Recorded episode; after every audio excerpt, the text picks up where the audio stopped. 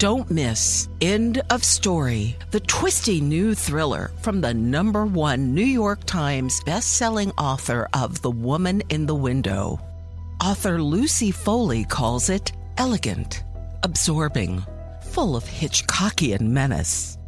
End of Story by A.J. Finn is available where books are sold.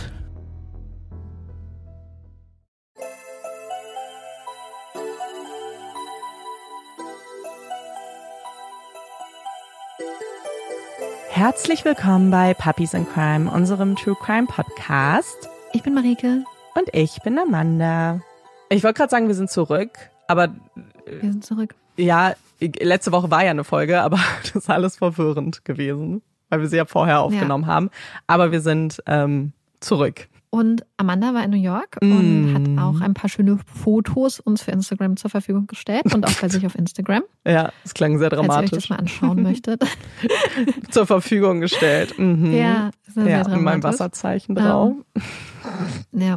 Ansonsten haben wir, glaube ich, gar nicht viel zu bequatschen, aber wir würden mhm. uns total freuen, falls ihr Bock hättet, uns, wo ihr hört, zu bewerten, falls ihr nicht das eh schon gemacht habt, an alle, ja. die das schon gemacht haben. Riesiges Danke. Ähm, wir vergessen es immer. Wir sollten es eigentlich öfter Stimmt, sagen. Stimmt, das haben wir lange nicht mehr gesagt. Vielen, vielen Dank an alle, die uns bewerten, die liebe mhm. Sachen schreiben, die uns weiterempfehlen. Tausend Dank. So wachsen wir. Das ist eure Arbeit. Mhm. Und an alle, die das noch nicht gemacht haben, falls ihr das machen möchtet, würden wir uns natürlich sehr freuen. Sehr. Das fänden wir ganz toll. Vielen, vielen ja. Dank. Und dann hat Marike uns heute einen Fall mitgebracht. Ich kann mich ja. zurücklehnen und, und lauschen. Ich kann auch, ja, ich bin, ich bin irgendwie sehr aufgeregt bei diesem Fall, denn ich kann es schon spoilern. Es war der am längsten ungelöste Cold Case aus Massachusetts und er wurde vor ein paar Monaten gelöst und der Weg dahin ist eine richtige Achterbahnfahrt und ich freue mich total, diese Geschichte mit euch gleich zu teilen. Heute begeben wir uns in den Nordwesten der USA und zwar nach Cape Cod Bay im Bundesstaat Massachusetts. Cape Cod Bay ist, wie der Name es vermuten lässt, eine Bucht, die etwas südwestlich von Boston liegt. Boston liegt ja direkt am Meer und wenn wir uns jetzt vorstellen, dass Boston ein Oktopus wäre und einen Oktopusarm nach vorne und oben ausgestreckt hätte, dann umfasst oder umschließt dieser Arm genau die Cape Cod Bay. Ich hoffe, ihr könnt euch das einigermaßen vorstellen mit dieser Schilderung. Und wenn wir diesen Oktopusarm jetzt entlang fahren bis nach ganz oben, also quasi bis zum Ende des Armes, da wo bei einem Menschen die Fingerkuppen wären, dann liegt dort das kleine Städtchen Provincetown und genau daneben liegt der Race Point Beach. Ein wunderschöner Sandstrand mit hellem Sand, sanften, mit Gräsern und niedrigen Nadelbäumen bewachsenen Dünen und natürlich auch einem Leuchtturm. Es ist ein kleines Paradies. Der perfekte Ort, um einen Tag am Strand zu verbringen, um Sandburgen zu bauen, sich zu sonnen, in die Wellen zu hüpfen, sich mit einem spannenden Buch in den Schatten eines Sonnenschirmes zu legen oder entspannt durch das flache Wasser oder die malerischen Dünen zu spazieren. Es ist der 26. Juli 1974 und die 13-jährige Leslie McCulphy hat sich für die letztere Option entschieden. Gemeinsam mit ihrem Hund unternimmt sie einen ausgiebigen Spaziergang durch die Dünen. Als ihr Hund auf einmal davonstürmt, in die Dünen rast und dann anfängt aufgeregt zu bellen, läuft Leslie ihrem Vierbeiner hinterher. Es dauert nicht lange, bis sie den Grund für das Bellkonzert findet. Da liegt ein totes Tier, ein Reh in den Dünen. Zumindest scheint es auf den ersten Blick so. Leslie kommt näher. Nein, das ist kein Tier, das da in der Senke liegt. Da liegt eine Frau. Sie hat lange kastanienbraune Haare, liegt mit dem Gesicht nach unten auf einem Strandhandtuch und sieht auf den ersten Blick ganz friedlich aus. Fast könnte man sie für eine schlafende Urlauberin halten. Wäre dann nicht die Wunde an ihrem Kopf, wäre ihr Hals nicht fast durchtrennt, wären nicht da, wo eigentlich ihre Hände wären, zwei offene Wunden. Die Frau ist tot. Und das, wie die Ermittler, die bald darauf durch die Dünen streifen, schnell feststellen, schon seit einigen Wochen. Das Alter der Toten wird auf ca. 20, 25 bis 40 Jahre geschätzt. Sie ist 1,67 Meter groß, ihre langen kastanienbraunen Haare sind zum Pferdeschwanz gebunden. Ihre Nägel sind pink lackiert. Sie liegt auf einer Hälfte eines großen Strandhandtuches. Eine gefaltete Wrangler Jeans und ein blaues Bandana liegen unter ihrem Kopf. Weder der Tatort noch die Umgebung des Tatortes weisen Zeichen eines Kampfes auf. Als Todesursache wird stumpfe Einwirkung auf den Kopf festgestellt. Ihr Körper wurde zudem fast abgetrennt, womöglich mit einer Schaufel. Ihre Hände und auch einige ihrer Zähne wurden entfernt. Die Ermittler gehen davon aus, dass so die Identifizierung der Leiche verhindert oder zumindest erschwert werden sollte. Zudem gibt es Anzeichen dafür, dass das Opfer sexuell missbraucht wurde, und zwar nach ihrem Tod. Der Angreifer lag vermutlich neben ihr auf der anderen Hälfte des Handtuches. Es ist ein unglaublich brutales Verbrechen, das die Menschen im kleinen Provincetown in der ganzen Urlaubsregion schockiert und verängstigt. Nicht nur in den Köpfen der Ermittler spuken die Fragen herum. Wer war die Tote? Woher kommt sie? War sie eine Urlauberin oder kommt sie aus der Region? Was hatte sie in den Dünen gemacht? Kannte sie ihren Mörder? Hatte sie ihm vertraut? Hatte sie ihn geliebt? War es ein Date gewesen? Wurde sie in einen Hinterhalt gelockt? Wurde sie überrascht? Wer war der Täter? War es überhaupt nur ein Täter? Könnten es auch mehrere gewesen sein? War die Tat geplant? Warum wurde sie ermordet? War es der erste Mord? Wird die Frau vermisst? Gibt es irgendwo da draußen eine Vermisstenanzeige zu der Toten? Hat die Frau Familie, Freunde, Kinder? Wer war sie? Was ist ihre Geschichte? Die Ermittlungen laufen auf Hochtouren, die Gegend wird abgesucht, Zeugen und Zeuginnen werden befragt, Hotels und Unterkünfte abgeklappert, Autos überprüft, hunderte Akten und Vermisstenfälle durchforstet. Aus Ton wird das Gesicht der Toten nachgebildet. Die Zeitungen berichten, die Öffentlichkeit wird um Mithilfe gebeten. Doch alles ohne Erfolg. Niemand weiß, wer die Tote aus den Dünen ist. Und so beginnt das Rätsel um die Lady of the Dunes, wie die Tote bald genannt wird. Das Rätsel um die Lady of the Dunes wird viele Generationen von Ermittlerinnen und Ermittlern beschäftigen. Es werden immer neue Versuche unternommen, die Identität der Toten herauszufinden. Es werden neue Zeichnungen ihres Gesichtes angefertigt und auch ihre Leiche wird über die Jahre mehrmals exhumiert und untersucht werden. Es werden unzählige Spuren angedacht und verfolgt, Theorien aufgestellt, untersucht. Einige davon werden schnell wieder verworfen, andere verfolgen die Ermittler über viele Jahrzehnte. Und fünf der spannendsten Theorien habe ich dir bzw. euch jetzt mitgebracht. Es sind zwei Theorien zur Identität der Toten und drei Theorien zu potenziellen Tätern. Die erste Theorie. Die Verbrecherin. Ich glaube nicht, dass sie eine arme Unschuldige war. Dieses Zitat stammt von Detective Warren Tobias, der damals am Fall gearbeitet hat. Eine ziemlich krasse Aussage und eine Einschätzung, mit der Tobias damals nicht alleine dastand. Er und auch der zuständige Chief of Police hatten nämlich einen Verdacht zur Identität der Toten entwickelt. Sie vermuteten, dass es sich bei der Toten um Rory Jean Kessinger handelte. Kessinger war 24 Jahre alt gewesen, als sie 1973, also genau ein Jahr vor dem Fund der Lady of the Dunes, im Plymouth County in der Nähe von Cape Cod festgenommen wurde.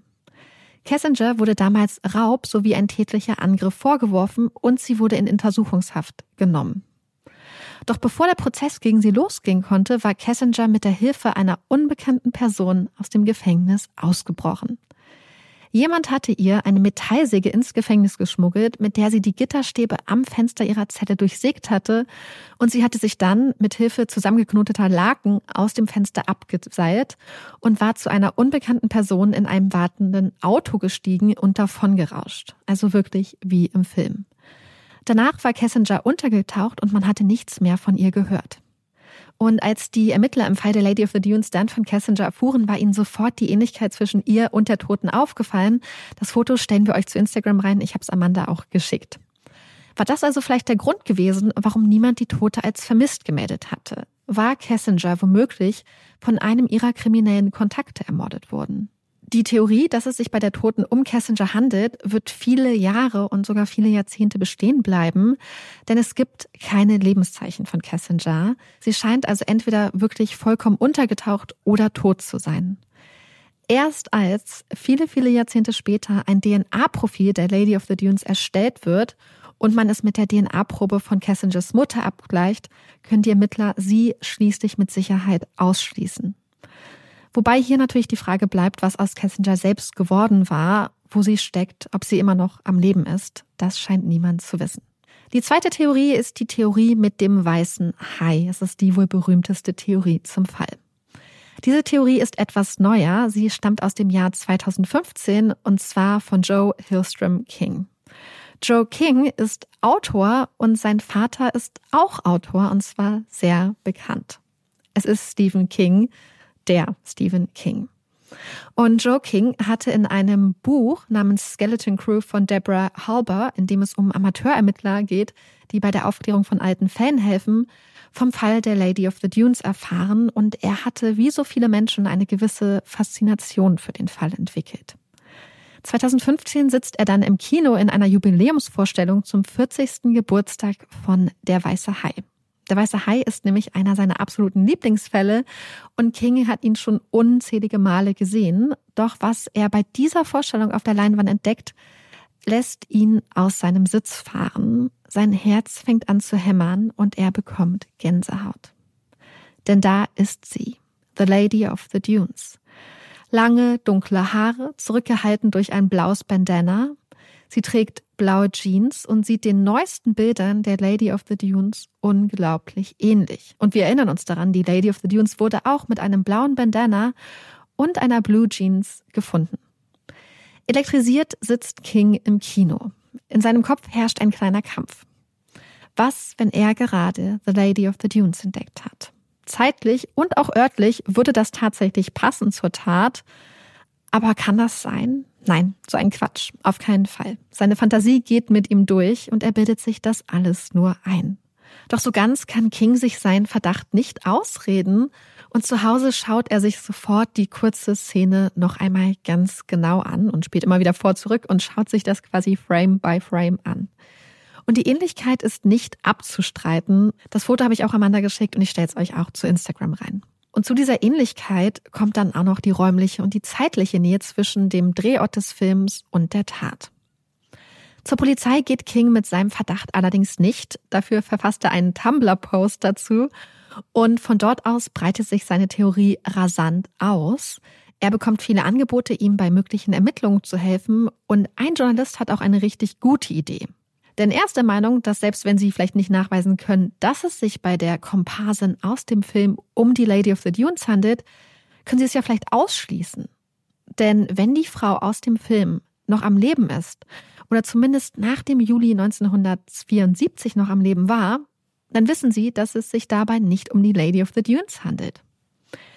Der Journalist fragt daraufhin bei den Universal Studios nach, doch das Archiv dort teilt ihm mit, dass man keine Aufzeichnungen hat, also keine Aufzeichnungen, die seine Fragen beantworten können. Das Komparsencasting wurde damals für etwas unverbindlicher gehandhabt. Und auch die Frau, die das Casting damals übernommen hatte, kann ihm nicht weiterhelfen, da sie mittlerweile leider verstorben ist. Wir wissen also bis heute nicht, wer die Frau mit dem blauen Bandana, der Blue Jeans und den langen braunen Haaren war, die im Film Der Weiße Hai mitspielte.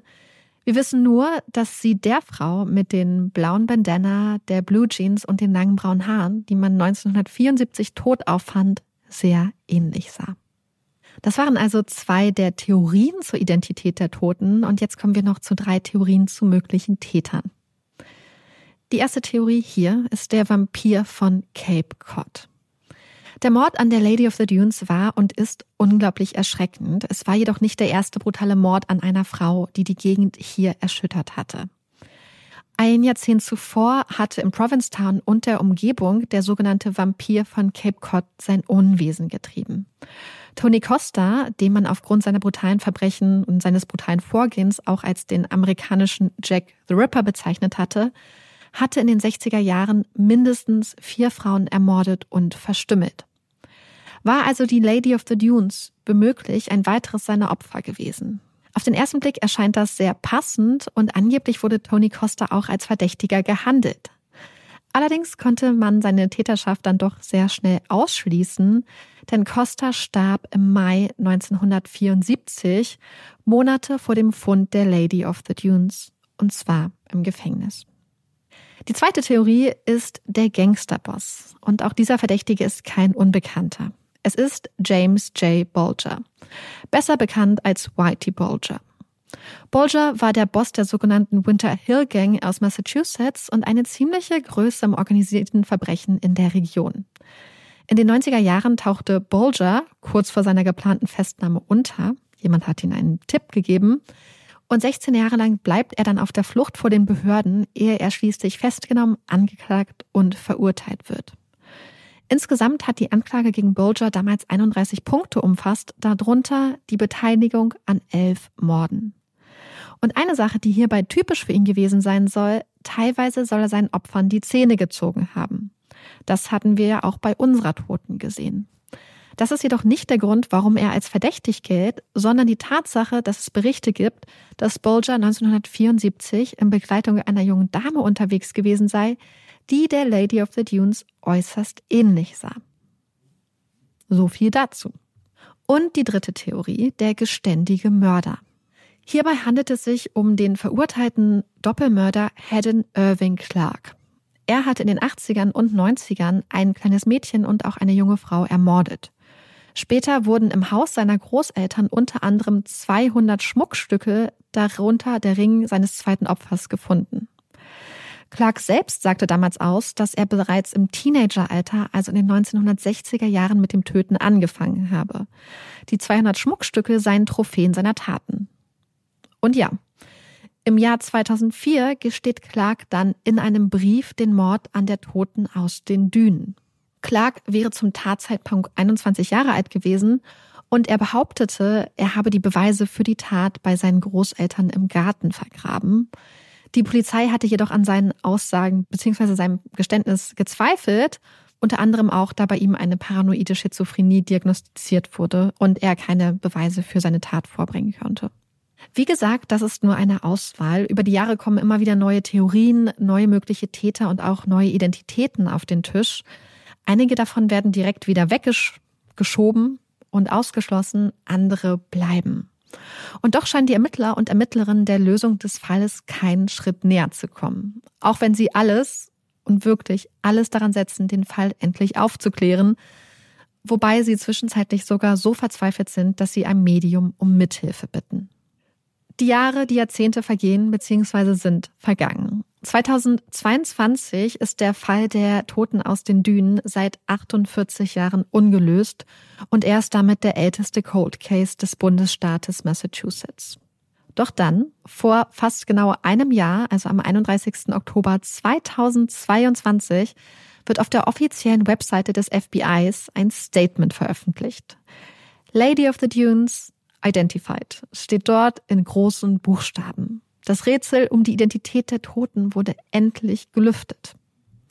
Aber bevor wir dazu kommen, wie das FBI das Rätsel gelöst hat, drehen wir die Uhr noch mal ein paar Jahre zurück und nähern uns der Geschichte von der anderen Seite. Denn die Frau, die wir nur als The Lady of the Dunes kennen, wurde über die Jahre gesucht. Und zwar von verschiedenen Menschen und aus verschiedenen Gründen. Sie wurde geliebt und sie wurde auch vermisst. Und damit kommen wir zu Richard Hanchett. Richard Hanchett ist ein pensionierter Softwareingenieur aus dem US-Bundesstaat Michigan im Norden der USA. Richard hatte 1958 in Livonia in der Nähe von Detroit das Licht der Welt erblickt. Seine Mutter Ruth Marie Terry war damals gerade 21 Jahre alt gewesen und hatte in der Fabrik eines Autoteileherstellers gearbeitet. Da Ruth klar gewesen war, dass sie sich nicht alleine um ihr Baby kümmern konnte, hatte sie Richard direkt nach der Geburt einem Ehepaar, das sie von ihrer Arbeit kannte, anvertraut und dieses Ehepaar hatte Richard direkt adoptiert. In seiner Kindheit lauscht Richard dann den Geschichten, die seine Adoptiveltern ihm von seiner Mutter Ruth erzählen. Man erzählt ihm, dass sie so gerne gesungen habe, dass sie strahlend blaue Augen und wunderschöne rote Haare gehabt hatte. Kontakt hat Richard jedoch keinen zu seiner Mutter. Nur einmal, Anfang der 70er Jahre, als Richard 13 ist, sucht Ruth den Kontakt zu ihrem Sohn, doch Richard möchte nicht. Er will nicht mit seiner Mutter reden und will sie auch nicht sehen. Doch irgendwann ändert Richard seine Meinung. Er möchte seine Mutter kennenlernen und so beginnt er nach ihr zu suchen. 2018, also 60 Jahre nach seiner Geburt, macht er dann einen DNA-Test bei Ancestry.com und findet so heraus, dass er Angehörige in Tennessee im Südwesten der USA hat. Hier, in der Nähe von Chattanooga, wurde seine Mutter Ruth Marie 1936 geboren. Es sind keine leichten Zeiten, in denen das kleine Mädchen das Licht der Welt erblickt. Es ist die Zeit der sogenannten Great Depression, der großen Wirtschaftskrise und der Dust Bowl, denn es gibt eine schreckliche Dürre, die gepaart mit menschlichem Versagen ganze Bundesstaaten im Staub versinken lässt. Doch auch persönlich muss Ruths Familie einen schrecklichen Schicksalsschlag ertragen. Ihre Mutter Eva stirbt nur ein Jahr nach Ruths Geburt an einem epileptischen Anfall. Ruth verlässt früh ihr Zuhause und will auf eigenen Beinen stehen. Sie heiratet noch im Teenageralter einen Mann namens Billy Ray Smith, der als Soldat der US Army im Koreakrieg im Einsatz war und verlässt bald darauf auch ihren Heimatstadt Tennessee. Doch die Ehe der beiden geht sehr schnell in die Brüche und sie trennen sich. Ruth behält jedoch Billy Rays Nachnamen. Ruth hatte immer davon geträumt, die Welt zu sehen und irgendwann aus Tennessee auszubrechen und ihr Glück zu suchen und irgendetwas aus sich zu machen. Dass es sie schließlich in das kleine Städtchen Livonia in Michigan zieht, mag da auf den ersten Blick etwas verwundern. Es ist kein London, kein Paris und erst recht kein New York oder Los Angeles. Dafür liegt Livonia nur etwa 35 Kilometer von Detroit entfernt. Und Detroit ist zu diesem Zeitpunkt, also in den 50er Jahren, das Zentrum der amerikanischen Automobilindustrie und hat mit gut 1,8 Millionen Einwohnerinnen und einer brummenden Wirtschaft einiges zu bieten. Heute ist Detroit übrigens nur ein Drittel so groß wie damals. Dass Michigan zudem umgeben ist von großen Seen und auch die kanadische Grenze nicht weit weg ist, könnte noch ein weiterer Pluspunkt gewesen sein. Und hier in Livonia bringt Ruth schließlich 1958 ihren Sohn Richard auf die Welt und vertraut ihn den Henschitz an. Er ist es, der genau 60 Jahre später einen DNA-Test macht und so schließlich seine Familie in Tennessee kennenlernt. 2018 gibt es dann die große Terry Family Reunion mit Richard und seiner neuen alten Familie.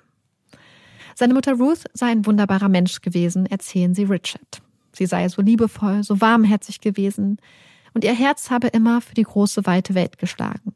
Sie war wohl ein echter Freigeist. Und dann war sie plötzlich verschwunden. Ruth, das erzählen sie Richard, wird seit 44 Jahren vermisst. Es war im Frühjahr oder Sommer 1974 gewesen. Ruth war frisch verheiratet und mit ihrem Ehemann Guy Moldavin durch die USA gereist. Sie hatten hierbei einen Zwischenstopp in Tennessee eingelegt und Ruth hatte Familie und Ehemann einander vorgestellt. Moldavin war offensichtlich ein Mann, der gerne redete, der Aufmerksamkeit genoss, ein sehr großer, starker Charakter. Ruth hingegen war neben ihm geschrumpft. Sie war ganz anders, wenn er dabei war. Sie war klein, still und nur noch ein Schatten ihrer selbst. Ganz so, als sei sie kein eigenständiger Mensch mehr, sondern nur noch ein Objekt, das ihm gehöre. Als Ruth und Moldavin sich schließlich verabschieden, um weiterzureisen, an keiner der Terrys, dass es das letzte Mal sein würde, dass sie ihre geliebte Ruth lebend sehen. Einige Zeit später taucht Moldavin wieder bei ihnen auf. Er fährt jetzt Ruths Auto und berichtet, dass sie sich gestritten hätten. Ruth sei dann einfach abgehauen, er wisse nicht wohin. Er habe keine Ahnung, wo sie sei.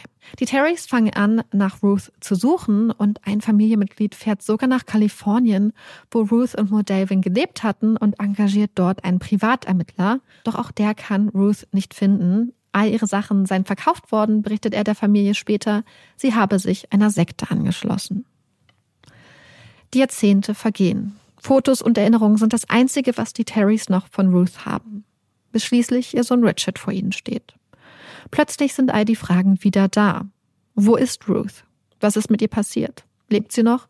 Oder ist sie, wie die Terrys seit Jahrzehnten befürchten, längst tot?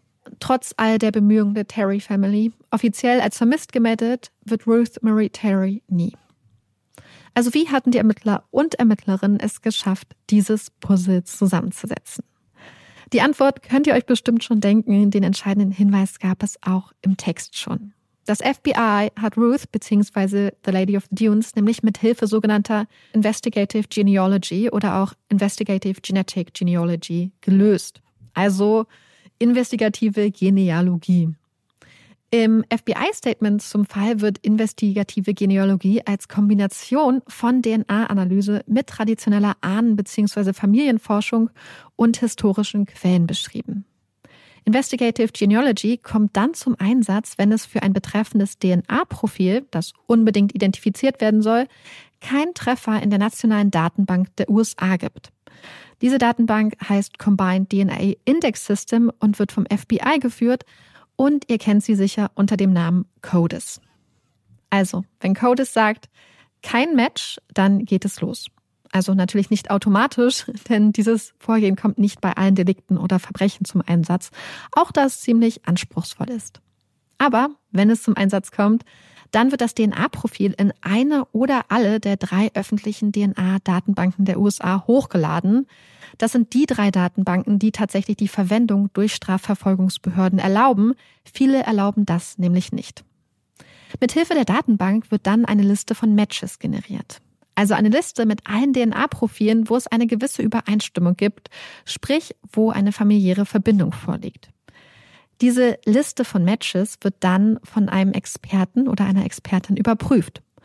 Und zwar darauf, ob es sich bei einem der Matches lohnen würde, das Ganze weiter zu verfolgen. Generell kann man sagen, je stärker die Übereinstimmung, je dichter der Verwandtschaftsgrad, desto eher lohnt sich das. In einem Paper habe ich gelesen, dass es sich ab einem Verwandtschaftsgrad der einer Cousine oder einem Cousin zweiten Grades entspricht, lohnt, an die, auf diesem Weg weiter zu forschen. Im Paper wurde zitiert, es sei der Sweet Spot. Denn ihr könnt euch vorstellen, je entfernter die Verwandtschaft, desto schwerer ist es, von dort dann mit Hilfe historisch, von historischen Quellen und so den Weg zu der gesuchten Person zu finden. Je dichter, je enger die Verwandtschaft, desto leichter fällt das. Hat man sich schließlich für ein Match, also das dichteste Match, entschieden, beginnt man, vereinfacht gesagt, die gemeinsamen Vorfahren zu suchen. Bei mir und meinem Bruder wären das meine Eltern, bei mir und meiner Cousine zum Beispiel meine Großeltern. Und ihr könnt euch so einen Familienstammbaum vorstellen. Je weiter entfernt der Verwandtschaftsgrad, desto weiter entfernt liegt auch dieses Paar, was quasi den Ursprung der verwandtschaftlichen Verbindung begründet. Man baut jetzt also mit Hilfe von DNA und Familienforschung einen Stammbaum und verfolgt den und hat am Ende dann im Idealfall eine oder mehrere Personen, die als gesuchte Personen in Frage kommen. Es ist eine Ermittlungstechnik, die teilweise umstritten ist, hatten wir auch in einem Fall schon mal drüber geredet, die aber in den letzten Jahren zu vielen krassen Durchbrüchen geführt hat. Eines der berühmtesten Beispiele ist hierbei wohl der sogenannte Golden State Killer, der 2018 mithilfe der investigativen Genealogie als Joseph James D'Angelo Jr. identifiziert werden konnte. Man kann so aber natürlich nicht nur Täter und Täterinnen, sondern eben auch Opfer und unidentifizierte Tote identifizieren. Menschen zum Beispiel wie unsere Lady of the Dunes, wie Ruth Marie Terry. Wir wissen ja, dass mehrere Mitglieder ihrer Familie ihre DNA bei Datenbanken hochgeladen hatten und so konnten die Ermittler dann einen Familienstammbaum erstellen und sich bis zu Ruth vorarbeiten. Die finale Identifizierung erfolgte dann schließlich aufgrund eines Abgleichs von ihrer DNA mit der von Richard, also ihrem Sohn. Und so können die Ermittler endlich nach 48 Jahren verkünden, dass die Lady of the Dunes einen Namen hat. Ein Namen, der auch endlich auf ihrem Grabstein vermerkt werden kann. Ihre Familie hat jetzt die traurige Gewissheit. Ruth ist tot. Und sie wissen jetzt auch, dass Ruth all die Jahre nicht aus freien Stücken fernblieb. Sie haben jetzt endlich einen Ort zum Trauern, haben Ruth endlich zurück. Doch da sind immer noch sehr viele Fragen. Denn all die Jahre hatten die Ermittler und Ermittlerinnen ja nicht nur nach dem Namen eines Opfers gesucht, sondern auch nach einem Täter. Und mit der Identifizierung von Ruth Mary Terry als Lady of the Dunes bekommt diese Frage eine ganz neue Dringlichkeit und die Ermittlungen einen neuen, konkreten Anstoß. Denn die Ermittler haben jetzt einen neuen, ganz konkreten Verdächtigen. Es ist Guy Moldavan, der Mann, den Ruth im Februar 1974, also wenige Monate vor ihrem Tod, geheiratet hatte. Der Mann, neben dem sie wirkte wie ein Schatten ihrer selbst. Der Mann, der behauptete, Ruth sei davongelaufen. Die Ermittler bitten jetzt die Öffentlichkeit um Mithilfe. Es gibt viele Zeitungsartikel, die über die Identifizierung von Ruth berichten und auch auf den Aufruf des, F des FBIs hinweisen. Es gibt auch ein neues Fahndungsposter. Es zeigt Ruth, also die echte Ruth mit echten Fotos von ihr und neben ihr Bilder von Guy Moldavan. Es ist nicht das erste Mal, dass landesweit nach Hinweisen zu Guy Moldavan gesucht und gebeten wird. Und es ist auch nicht das erste Mal, dass er Hauptverdächtiger in einem Mordfall ist. Guy Moldavan ist ein Charakter, der sehr, sehr schwer zu greifen ist. Und das liegt nicht nur daran, dass er über die Jahre verschiedene Namen bzw. auch verschiedene Variationen seines eigenen Namens trägt. Laut der Massachusetts State Police wurde Guy Rockwell Moldavan am 27. Oktober 1923 geboren. Andere Quellen geben den 26. Oktober, aber auch zum Beispiel den 8. Mai an. Wahrscheinlich wurde er in Santa Fe im US-Bundesstaat New Mexico geboren. Es gibt aber auch andere Quellen, die von New York sprechen. Er selbst hatte lange erzählt, er sei in Saint-Tropez geboren und eigentlich Franzose. Das stimmt auf jeden Fall nicht. Laut einem Artikel aus den 60er Jahren sei Moldavin in der Schweiz, in New York und Connecticut zur Schule gegangen und zudem auch auf der Rinderfarm seiner Familie in New Mexico zu Hause unterrichtet worden. Ob das alles wirklich so stimmt, können wir nicht ganz sicher sagen. Ich bin mir aber sicher tatsächlich, dass da in den nächsten Jahren noch mehr Klarheit reingebracht werden wird. Und da das alles ein bisschen unklar ist, überspringen wir das jetzt. Wir überspringen einige Jahre bzw. Jahrzehnte. Zehn Jahre lang war Moldavin mit einer Frau namens Joelle May Loop verheiratet. Die beiden hatten auch eine gemeinsame Tochter. Joelle May Loop war damals ehemalige Schönheitskönigin und Model gewesen. Moldavin soll damals beim Radio ge gearbeitet haben. Irgendwann Ende der 50er Jahre endet diese Ehe dann und womöglich gibt es auch eine gewisse Überschneidung mit seiner zweiten Ehe, beziehungsweise möglicherweise war diese zweite Ehe auch der Grund, warum die erste Ehe zu Ende ging. Wir begeben uns jetzt also in das Jahr 1960. Das ist 14 Jahre bevor The Lady of the Dunes ermordet wurde. Und zwar nach Seattle im Bundesstaat Washington. Das ist ganz oben im kühlen Nordwesten, da wo laut Stephanie Meyer die Vampire leben. Hier lebt Moldavin jetzt im Frühjahr 1960 mit seiner zweiten Ehefrau. Allerdings nicht unter dem Namen Moldavin, sondern als Raoul Guy Rockwell.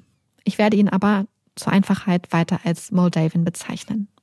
Moldavin ist jetzt Ende 30 und betreibt ein Antiquitätengeschäft in Seattle. Seine Ehefrau ist die 39-jährige Manzanita Eileen Ryan, genannt Mansi. Auch für Manzanita ist es die zweite Ehe. Ihr Ex-Mann lebt gemeinsam mit ihren beiden jüngeren Töchtern in Kanada während ihre 18-jährige Tochter Dolores bei ihr und Moldavin wohnt und an der University of Washington studiert. Finanziell und auch organisatorisch ist es auf jeden Fall Manzanita, die die Familie am Laufen und über Wasser hält.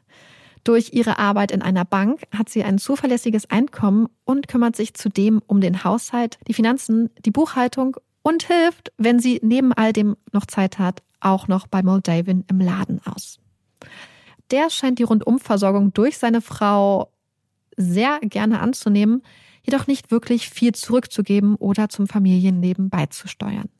Moldavin ist ein unglaublich charmanter Mann, der Kunden und insbesondere auch die Kundinnen, die in seinen Laden kommen, gerne mit allerlei Geschichten fesselt und um den Finger wickelt. Er erzählt Geschichten von seiner Kindheit und Jugend in Frankreich, von spektakulären Einsätzen während seiner Zeit bei der US Army und seinem Studium an der University of California. Es sind sehr faszinierende Geschichten, geschrieben jedoch von Moldavins Fantasie und nicht von der Realität. Doch mit Ausnahme einiger scharfer Geister, die seine, die seine Geschichten durchschauen, hängen die Menschen ihm sehr, sehr gerne an den Lippen. Und in einigen Fällen meine ich das wortwörtlich. So wie zum Beispiel die elegante blonde Dame, die im Frühjahr 1960 immer wieder mitten in der Nacht bei Moldavin im Laden auftaucht.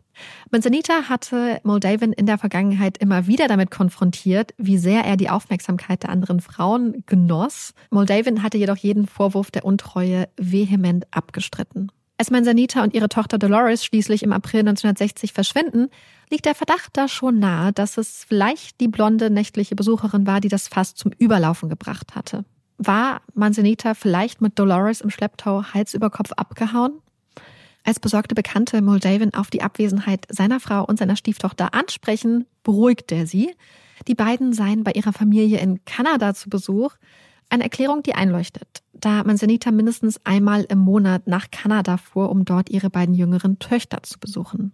Doch wenn es nur ein regulärer Besuch war, warum hatte Manzanita dann nicht auf der Arbeit Bescheid gegeben? Sie war doch sonst so zuverlässig. Und warum war Dolores einfach nicht mehr zu ihren Vorlesungen an der Universität erschienen? Irgendwas stimmt da doch nicht. Das ist richtig. Das gibt auch Moldavin irgendwann zu. Manzanita habe ihn verlassen, gesteht er traurig. Sie habe ihr gemeinsames Bankkonto leergeräumt und sich davon gemacht. Er habe bis zuletzt gehofft, dass sie zurückkommen würde, hatte gelogen, um der Realität nicht ins Auge blicken zu müssen. Die Trennung scheint Moldavin hart getroffen zu haben. Kurz darauf reicht er die Scheidung ein und, da Manzanita nicht widerspricht, ist er drei Monate später, am 26. Juli 1960, offiziell geschieden. Drei Tage später, am 29. Juli 1960, ist er dann wieder verheiratet. jedoch nicht mit seiner Ex-Frau, sondern mit Evelyn Emerson. Evelyn Emerson ist 40 Jahre alt, geschieden und Antiquitätenhändlerin. Kaum sind die beiden verheiratet, lässt Evelyn ihr eigenes Geschäft auf, um die Erlöse in ihre gemeinsame Zukunft mit ihrem neuen Ehemann zu investieren. Auch ihre Eltern sind hin und weg von Muldaven. Als der sie dann noch direkt nach der Hochzeit bittet, ob sie ihm nicht 8000 Dollar leihen könnten, damit er ein Business Deal in Kanada abschließen kann, zückt seine Schwiegermutter gerne das Scheckheft. Muldaven bekommt einen Scheck über 10.000 Dollar ausgestellt. Das sind sogar 2000 Dollar mehr, als er eigentlich haben wollte. Laut dem Inflationsrechner wären das heute circa 100.000 Dollar. Mit diesen 10.000 Dollar machten Muldaven sich dann auf den Weg, um in Kanada sein Business-Deal abzuschließen. Seine neue Ehefrau Evelyn lässt er schweren Herzens zu Hause. Aber so sei es einfach sicherer, erzählt er, denn seine neuen Geschäftspartner seien eher etwas zwielichtig unterwegs. Aber es wird schon alles gut gehen.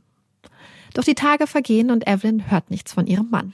In der Sorge wendet sie sich an seinen Scheidungsanwalt und gemeinsam entscheiden die beiden sich dazu, Muldaven bei der Polizei als vermisst zu melden.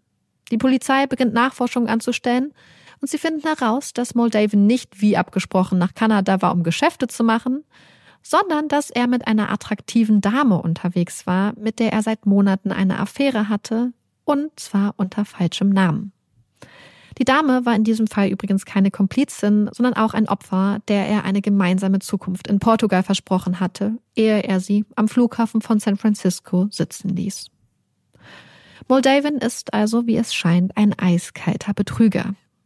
Und mit dieser Erkenntnis erscheint auch das plötzliche Verschwinden von Manzanita und Dolores in einem ganz anderen Licht. Schnell wird klar, dass Moldavens Erzählung, Manzanita habe sein Konto leergeräumt, nicht stimmt.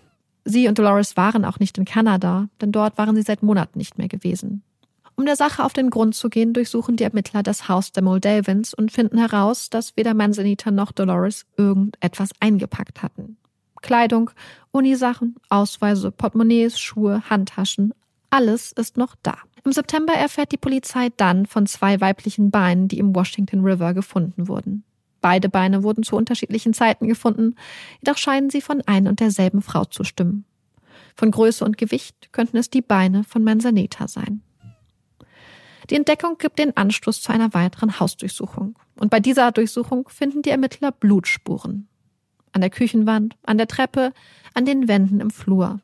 Die Blutspuren und die darin verfangenen Faserspuren deuten darauf hin, dass eine schwer verletzte oder stark blutende Person die Treppe hinaufgeschleift wurde. Als die Ermittler dann oben im Haus, im Dachboden sind, stoßen sie auf, ich zitiere mal Rule, ein Schlachthof. Der ganze Raum ist voller Blut. Überall. An den Wänden, auf dem Boden, auf Teppichen. Das Blut war sogar durch die Holzdecke gesickert. Man findet Überreste von Knochen, vom menschlichem Gewebe sowie den Zahn einer jungen Person. Auch der Klärbehälter des Hauses wird durchsucht. Die genaue Auflistung erspare ich euch hier mal. Sie ist sehr eklig, aber man findet diverse Knochen und Knochenteile, diverse Organe bzw. Organteile, man findet Muskeln und auch ein Ohr. Es lässt alles darauf schließen, dass hier mindestens eine Frau in ganz viele kleine Teile gehackt wurde. Des Weiteren finden die Ermittler eine 22er Patronenhülse, eine Schachtel mit Patronen, eine Matratze, durch die geschossen wurde, blutige Männerhausschuhe und eine Fleischsäge mit menschlichem Blut. Trotz dieser Funde, trotz der Indizien, der zuständige Staatsanwalt erlässt keinen Haftbefehl gegen Muldaven. Sie hätten nicht genug in der Hand, um ihn wegen Mordes anzuklagen. Ich kann mir vorstellen, wie Amanda gerade guckt. Stattdessen erlässt der Staatsanwalt einen Haftbefehl wegen Betruges. Es geht um die 10.000 Dollar, die Muldaven seiner Schwiegermutter entschwindelt hatte. Einige Monate später können die Behörden Muldaven schließlich in New York ausfindig machen und er wird wegen Betruges festgenommen. Auch die Ermittler im Fall Manzanita und Dolores wollen natürlich sofort mit ihm reden und ihn zu dem Verschwinden der beiden befragen. Doch Muldaven streitet vehement ab, irgendetwas über das Verschwinden der beiden Frauen zu wissen oder irgendetwas damit zu tun zu haben. Er wird schließlich wegen Betruges angeklagt und zu einer mehrjährigen Haftstrafe verurteilt. Diese wird dann jedoch direkt zur Bewährung ausgesetzt, als er den Schaden begleichen kann. Wegen der Morde an Manzanita und Dolores wird keine Anklage erhoben werden, weder in den 60er Jahren noch danach. Es gibt aber noch einen weiteren Fall, in dem Moldaven nach seiner Festnahme im Winter 1960 von den Behörden als Verdächtiger vernommen wird. Es ist ein Mord bzw. ein Vermisstenfall aus dem Norden Kaliforniens, so auf halber Strecke zwischen LA im Süden und Seattle im Norden. Dort wurde am 17. Juni 1950, also genau zehn Jahre zuvor, die Leiche des 28-jährigen Henry Lawrence Bird an einem Strand gefunden. Bird war bis auf Socken und Schuhe nackt und lag mit dem Gesicht nach unten im Sand. Man hatte ihm in den Kopf geschossen. Seine Kleidung lag neben ihm, unter ihm lag ganz ordentlich zusammengefaltet die Kleidung seiner damals 17-jährigen Freundin Barbara Joe Kelly.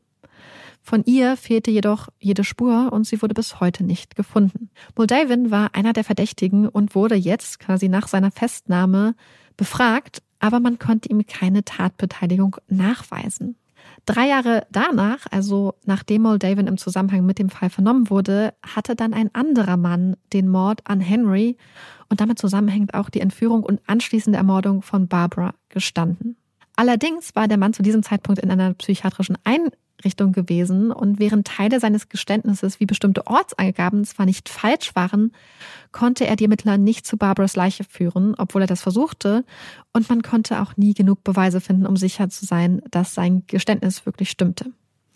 Ich finde hier allerdings die Ähnlichkeit zum Lady of the Dunes Fall ganz interessant, vor allem die unter der Leiche liegende gefaltete Kleidung.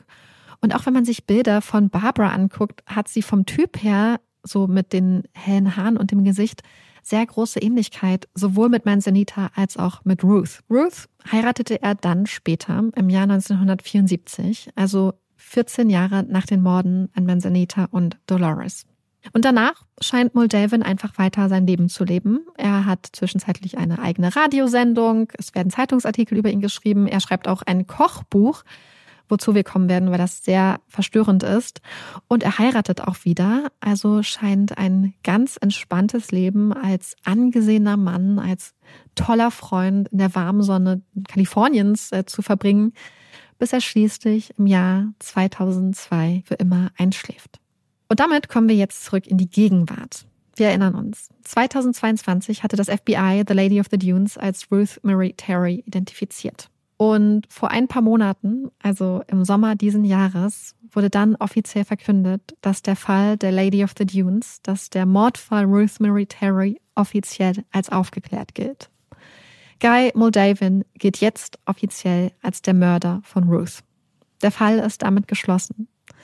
Nach 49 Jahren ist somit der älteste Cold Case Massachusetts geschlossen. Die Akte ist zu. Was für ein krasser Fall. Ich musste die ganze Zeit drüber nachdenken und habe mich selbst gefragt, ob ich mich daran erinnern kann über das Announcement, dass der Fall gelöst ist, weil das ist ja jetzt ein Jahr her, wie du gesagt hast. Mhm. Ich bin mir nicht ganz sicher, muss ich tatsächlich sagen. Ich meine, wir haben ja schon True Crime verfolgt. Eigentlich würde ich das schon erwarten, ja. aber so ganz sicher bin ich mir nicht. Den Fall an sich in dem Volumen kannte ich auf gar keinen Fall.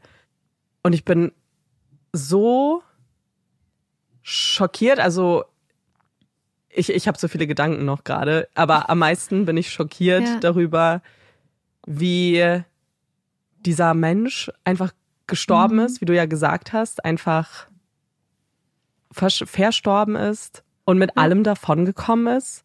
Das ist ja so krass dass es so viel mhm. begründeten Verdacht mhm. gibt, meiner Meinung nach.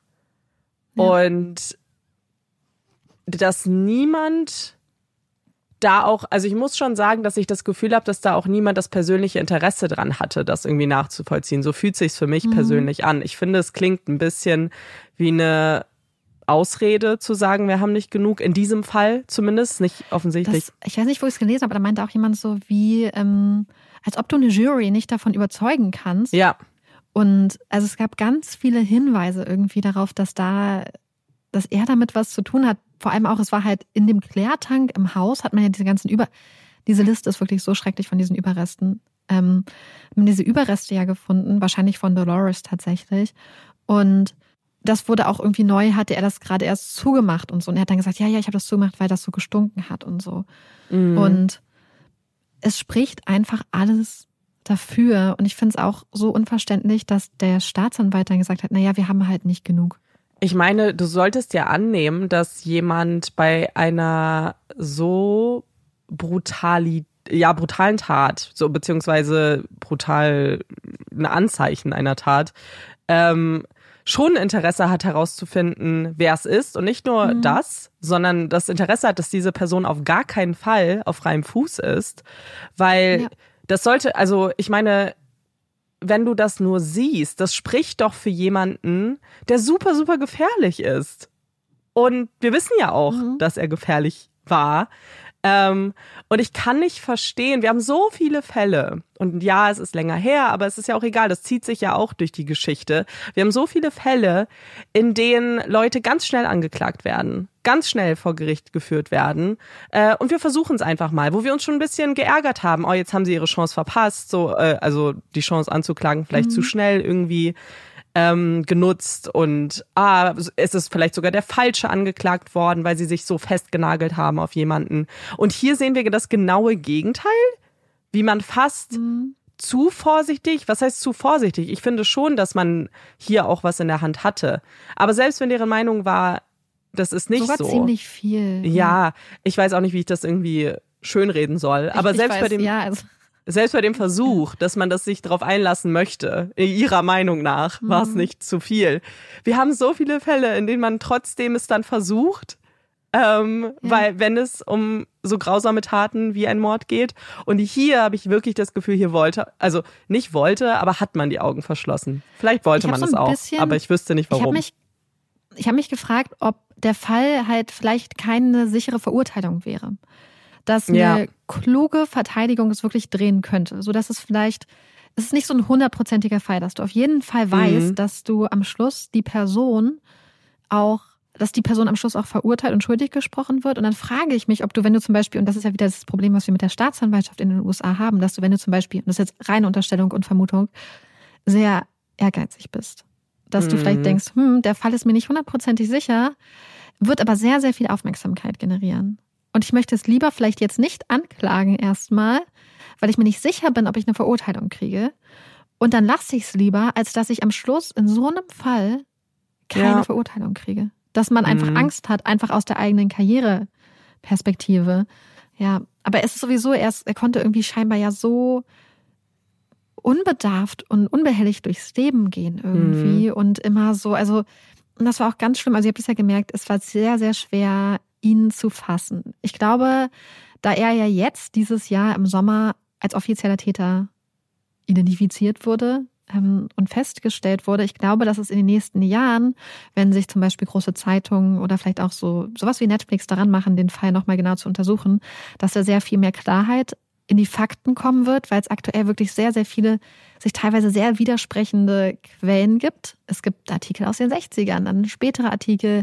Man merkt es halt immer so, weil Leute beziehen sich immer darauf, dann versuchst du die ursprüngliche Quelle zu finden und dann denkst du, mhm. ah ja, aber es bringt ja nichts, was in dieser Quelle gesagt wird, wenn die darauf beruht, was er gesagt hat zum Beispiel. Weil wir wissen, dass er so viel gelogen hat und ja. sehen, aber es passt halt zu dieser Person, die immer unter verschiedenen Namen unterwegs ist, die sich immer neue Identitäten aufbaut, die immer irgendwie immer was Neues machen möchte und so und eine Sache, die sich aber irgendwie so ein bisschen durchzieht, finde ich, ist ja scheinbar so eine Kälte, so ein absolutes Ausnutzen von Menschen. Und mhm. was ich nicht direkt angesprochen hatte, weil ich sie nicht so beschrieben habe, aber mein Sanita hatte zum Beispiel wohl auch so Sommersprossen und äh, rot gefärbte Haare. Also war vom mhm. Typ her ganz, ganz ähnlich wie Ruth, die ja auch so kastanienbraune oder teilweise auch als rot beschriebene Haare hatte, auch mit Sommersprossen und hellen Augen.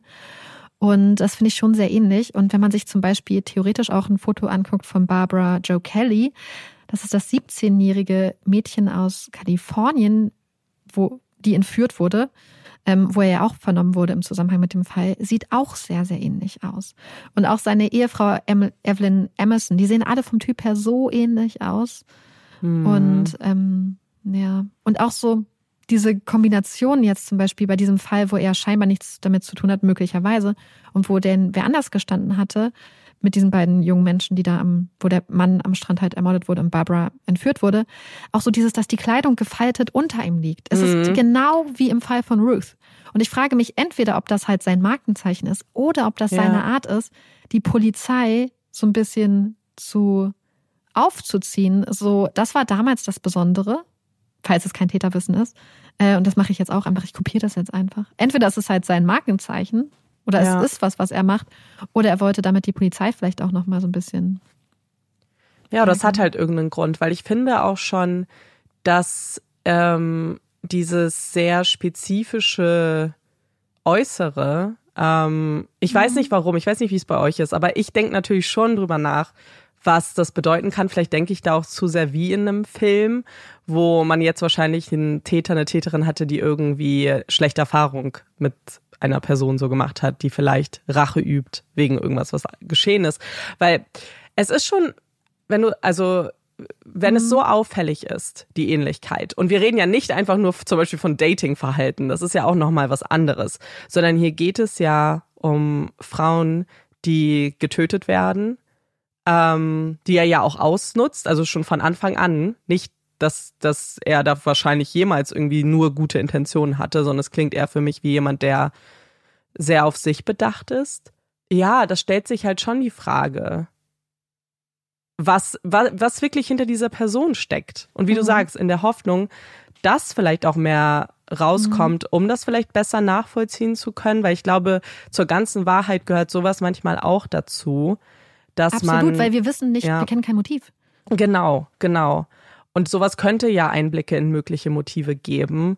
Ähnlich wie eben dieses Gefaltete und so weiter. Das kann auch wirklich ein Zeichen, also einfach so ein Markenzeichen klingt immer komisch, Zufall, aber so gerade früher, wenn man an so Serientäter und Täterinnen denkt, gab es das ja auch manchmal, dass da irgendwas hinterlassen wird oder so. Oder es hat halt irgendeine persönliche Bedeutung für ihn.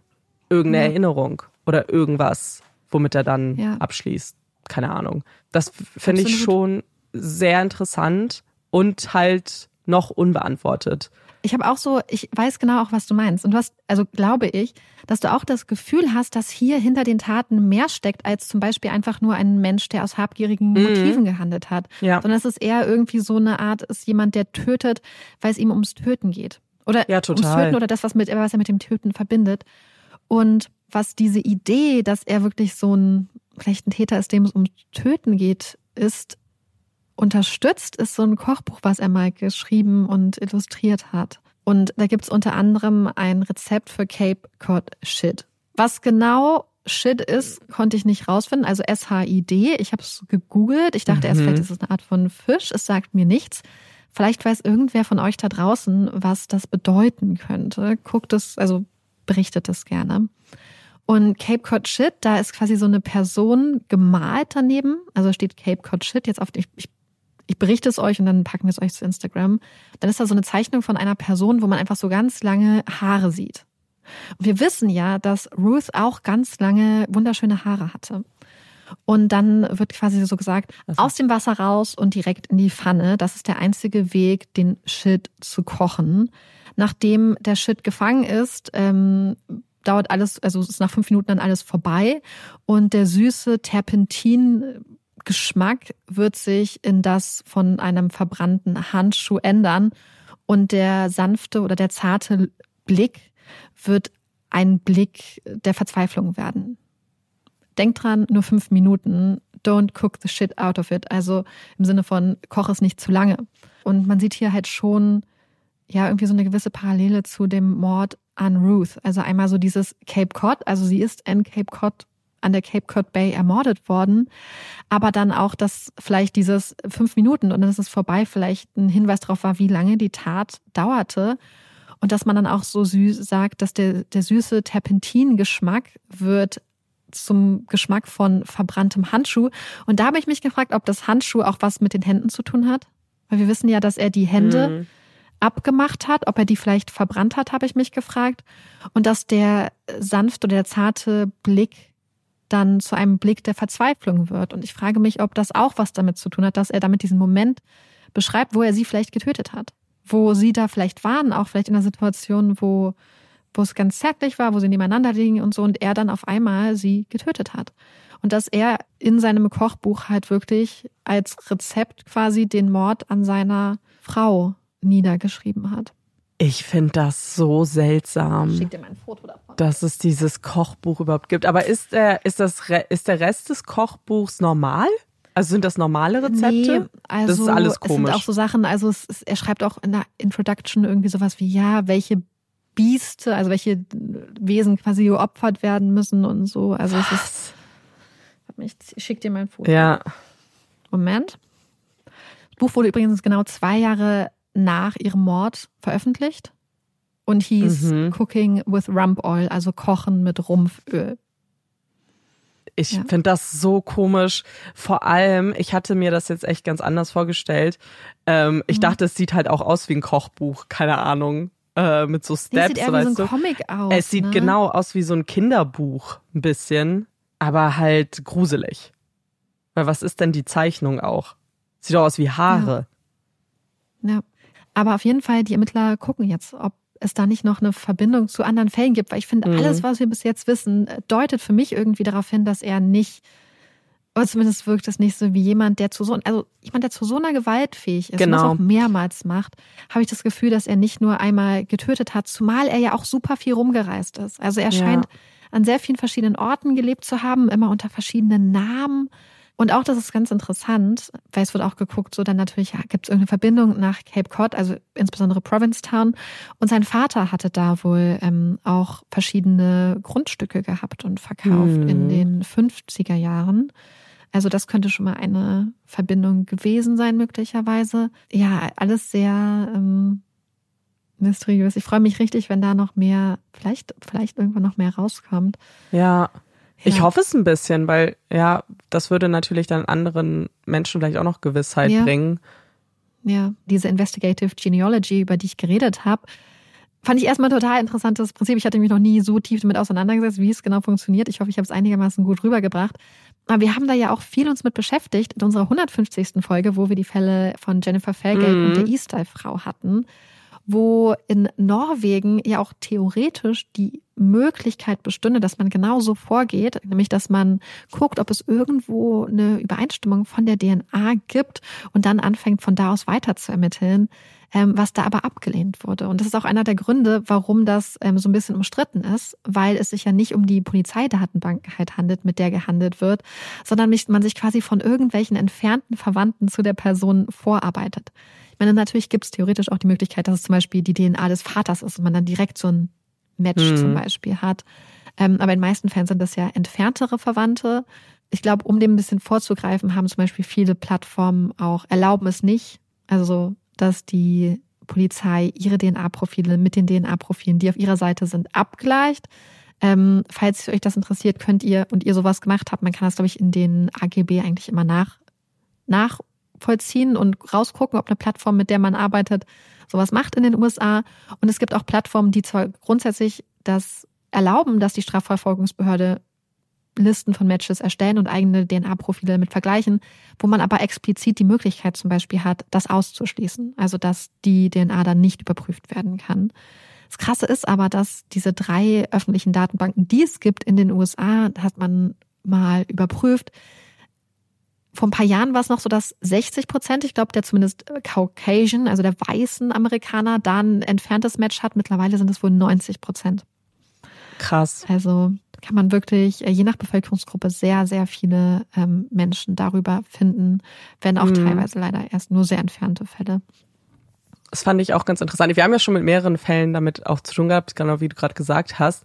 Aber ich finde es halt so interessant, weil ich glaube, dass ähm, das auch nicht was heißt ich glaube, ich weiß, dass das auch sehr kulturell bedingt ist, wie gut sowas funktioniert, beziehungsweise wie viel Menschen sich da auch eintragen lassen. Weil als wir zum Beispiel ähm, in Japan waren, war da, und also ich spreche jetzt über den ungelösten Fall in Setagaya, über den wir gesprochen haben, da gab es ja auch mhm. die Frage, oh, kann man nicht die DNA, die wir da gefunden haben, durch so eine Datenbank jagen, was da auch nicht geht. Aber viele haben auch gesagt, selbst wenn es gehen würde, in Japan ist die, ist die Familiengeschichte so gut festgehalten, dass oft gar mhm. kein Interesse besteht, überhaupt rauszufinden, ja. weil man das schon mhm. weiß. Ähm, und das ist in den USA natürlich ganz anders. So, ein Ur so ja. da ist ja so undurchsichtig und gerade in bestimmten äh, Städten und Teilen der USA USA, die ja zum Beispiel von Einwanderern ja. überhaupt geboren wurden, wie zum Beispiel New York, ist es ja total unklar, wo teilweise gar nicht so weite Generationen irgendwie herkommen. Mhm. Und deswegen ist das Interesse, glaube ich, da so groß. Das finde ich aber super interessant, weil ich zum Beispiel, ich weiß jetzt nicht, wie viele Menschen das in Deutschland machen. Darüber habe ich richtig viel nachgedacht. Ob man da ja. so mhm. zu, wo man da so hinschwenkt, zu welcher Seite. Mhm. So haben wir das Interesse Und, oder ja. nicht. Habt ihr sowas schon mal gemacht? Weil ich habe da wirklich schon richtig oft drüber nachgedacht, mhm. wobei bei mir wahrscheinlich einfach Kartoffel, Kartoffel, Kartoffel irgendwie ist. Ja. Und ich, ich muss dazu ja auch sagen, also ich komme ja auch aus einer Familie, die einfach super groß ist. Also wir sind eine richtige, ähm, also jetzt nicht meine kleine Familie mit meinen Eltern, meinem Bruder, wir sind halt richtig viele Menschen auf beiden mhm. Seiten der Familie irgendwie. Und da kennt man sich doch irgendwie, glaube ich, ganz gut ja. und auch über sehr viele Verwandtschaftsgrade hinweg irgendwie. Ähm, aber ich finde das trotzdem total interessant. Ja. Habe mich aber bis jetzt noch nicht getraut, irgendwie da was ähm, mitzunehmen. Ja, machen. Ich weiß, das also mich voll interessieren. Bei mir ist es auch so, so klar, ich hätte schon Interesse, aber ich glaube auch, dass es dann vielleicht super klar wäre, so dass, dass es alles irgendwie äh, sich sehr östlich bewegt. Aber ähm, mhm. was interessant, also weil ich weiß, dass das ähm, ein Kumpel gemacht hat aus Großbritannien, mit dem wir jetzt auch in New York waren. Und mhm. das war mhm. ganz witzig bei ihm, weil er, also seine Familie hat ihm immer gesagt, so, sie haben auch Bekanntschaft in Spanien. Und das war so der Punkt, dass wir ihn auch immer schon als der Spanier ja so, haha, das war so ein Running Gag. Und dann hat er uns jetzt, glaube ich, von einem Jahr oder von einem halben Jahr erzählt, er hat jetzt so einen Test gemacht und er wurde sein ganzes Leben angelogen. Es ist überhaupt nicht Spanien, sondern es war Italien und da stand nicht nur Italien, mhm. sondern dann stand da Sardinien. Also sehr spezifisch. Und ah. ähm, das fand ich dann doch ganz interessant und ein bisschen so drüber gelacht. Außer es sind Menschen aus Sardinien nach Spanien ausgewandert. Das kann halt sein. Mhm. Spanien kam ja, so zumindest nicht vor. Äh, für die, die gerade ein bisschen verwirrt sind, wir reden gerade über die Möglichkeiten, dass man ja quasi so seine Herkunft bestimmen ja. kann. Also gar nicht nur, dass man Verwandte suchen kann, so bei ja, ja, ähm, solchen Sachen, sondern dass man auch gucken kann, so ähm, theoretisch. Ich weiß gar nicht, wie, wie zutreffend das ist, ähm, wo man möglicherweise verwandtschaftliche Vorfahren hat, in mhm. welchen Gegenden und so. Ja. Ja, finde ich ganz, Finde es auch Ganz interessant. interessant. Falls ihr das zufällig gemacht habt, schreibt es uns gerne, weil mich würde das richtig dolle interessieren. Ich auch. Ähm, ja, und ob vielleicht kam ja bei euch irgendwas richtig Krasses raus und ihr war total überrascht oder ihr wart so, ja, mhm. wusste ich. Finde ich einfach ein super spannendes Thema und ich fand es halt auch wirklich hier super interessant, auch weil ich muss gestehen, ich hatte immer so ein bisschen auch gedacht, ach naja, wenn man halt, also ich weiß nicht wieso, ich habe immer gedacht, naja, wenn du klar, wenn du irgendwo ein Match dann hast, dann siehst du ja den Stammbaum, wie das verbunden ist. Aber nee, du mhm. hast ja manchmal das dichteste Match, weil du orientierst dich ja an dem dichtesten Match. Ja. Und manchmal ist das halt eben ein Cousin oder eine Cousine zweiten Grades. Und dass du dann halt gucken musst, den Stammbaum dich entlang arbeiten musst. Hier wird das teilweise, kannst du ja noch durch den A unterstützt werden. Dann werden so Cluster gebaut und solche Sachen. Und dass es wirklich so eine Kombination ist aus dieser DNA-Analyse und dieser ganz klassischen Ahnenforschung. So. Mhm. Und da habe ich auch irgendwo gelesen, ich weiß jetzt nicht mehr, dass es je nach Fall auch ähm, 50 Stunden dauern kann, 100 oder auch mehr Stunden, um sowas dann rauszufinden. Mhm. Und natürlich, ich glaube, wir müssen es nicht sagen, ich habe es so ein bisschen im Fall schon gesagt, das wird natürlich nicht bei jedem Fall benutzt, weil es halt ein super, ja. es ist ja ein gewisser Eingriff in eine Privatsphäre und es ist, ähm, ich glaube, bei 150 Fällen oder so konnte das wirklich schon zu einem krassen Durchbruch helfen. Aber es wird jetzt nicht einfach routinemäßig eingesetzt, wenn man einen Fall hat. Ich glaube, man hat da gar, gar nicht eine andere Wahl, weil wenn, wenn, ich mal, wir haben uns, glaube ich, mal, das ist jetzt schon ewig her, also Marike und ich, einfach so aus Interesse. Oder war das für die Vorbereitung zur 150. Folge? Mhm. Ich glaube, ich, genau, das kann sogar sein, so eine Liste angeguckt von, ich glaube, nur so nicht identifizierten ähm, ja. Personen. Mhm, war das nicht sogar nur in Norwegen? Ich, äh, nee. Ich weiß gar ich nicht glaub, mehr genau. Uns, es gab so ein, ja, ich glaube von Interpol, nee, Europol hatten ah, ja. diese Liste. Ja, da stimmt. So eine, es waren auch genau. nicht alle vermissten Fälle, aber es gibt so eine Liste im Internet, also so eine Website, wo man für jedes Land mhm. ähm, vermissten Fälle hat. Ja. So, aber das ist ja auch noch die andere Seite so. Und dann kommen noch dazu unidentifizierte Tote. Ich glaube, das waren in Norwegen damals acht oder so. Mhm, stimmt. Ja, damals, die länger waren.